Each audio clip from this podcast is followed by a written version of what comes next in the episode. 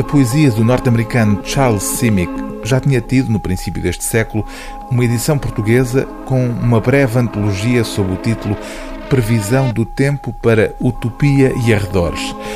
Logo aí ficava expressa uma das características deste poeta norte-americano, mas nascido em Belgrado, na então Jugoslávia, em 1938. O sentido do humor.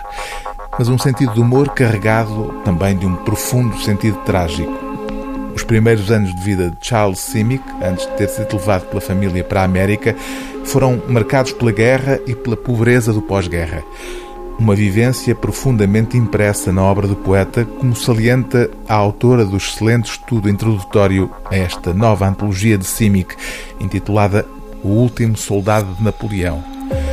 As suas memórias, escreve Rosa Oliveira, anestesiadas pela violência, pobreza e expatriação, subjazem a muitos textos e oferecem-nos um poeta mordaz e melancólico, uma figura que tanto se debruça sobre as ruas bombardeadas de Belgrado, como percorre o inverno feroz de Chicago a Nova York, justapondo imagens de forças contrárias, oscilantes entre o cômico e o elegíaco.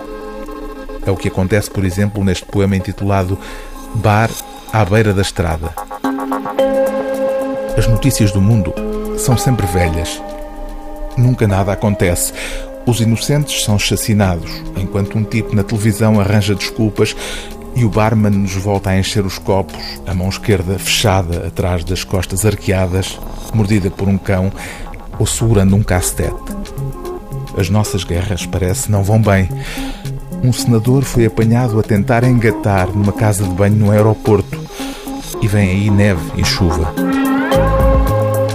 O livro do dia TSF é O Último Soldado de Napoleão, de Charles Simic, tradução de Francisco José Craveiro de Carvalho, prefácio de Rosa Oliveira, edição Eufemo.